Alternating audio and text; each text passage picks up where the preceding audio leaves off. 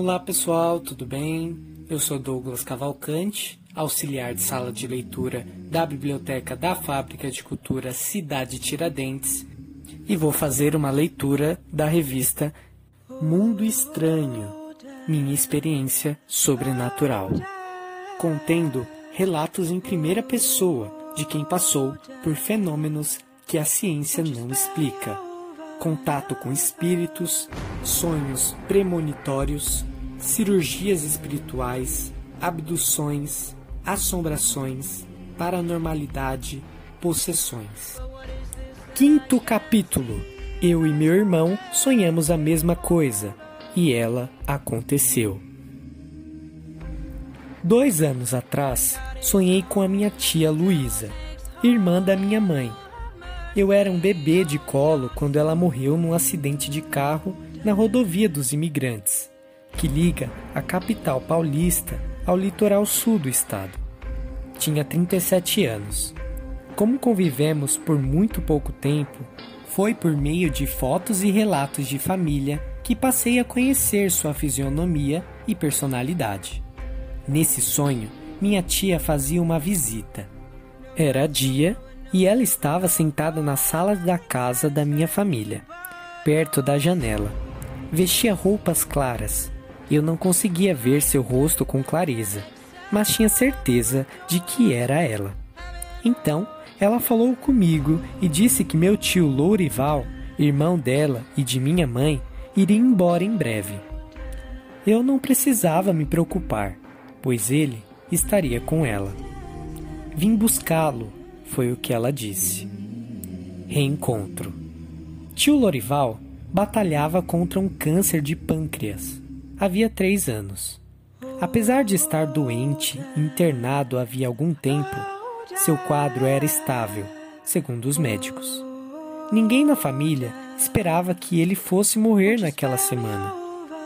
Ainda assim, ao longo do sonho, tive uma sensação constante de apreensão. No dia seguinte, acordei assustada. Pela manhã, na mesa do café, contei o ocorrido para minha mãe. Foi nessa hora que, sentado ao nosso lado, meu irmão disse que também havia sonhado com a tia Luísa. Fez-se uma pausa que nenhum dos dois queria seguir com o próprio relato.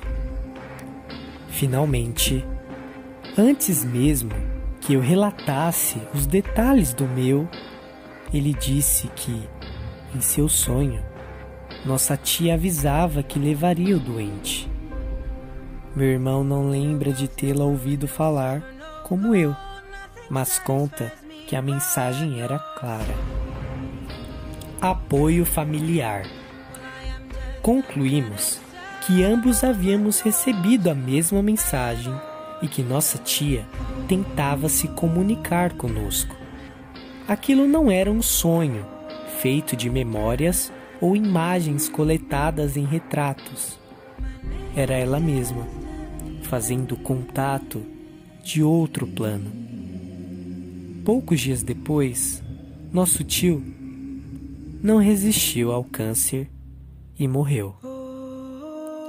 Acredito que o aviso de minha tia para mim e para meu irmão aconteceu nem tanto para antecipar o futuro, mas muito mais para que a minha família encontrasse o conforto de que de fato meu tio não estaria sozinho para onde ele fosse.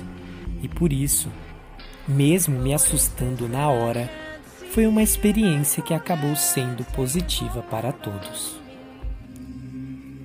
Ana Braga tem 22 anos e é advogada. Além desse, ela e seu irmão já tiveram outros sonhos com familiares falecidos. E você? Já teve algum sonho que aconteceu? Já foi avisado de algo através do sonho? Se sim, Deixe aqui nos comentários o seu depoimento. Eu espero que vocês tenham gostado. Um forte abraço e nos vemos nos próximos episódios. Até mais.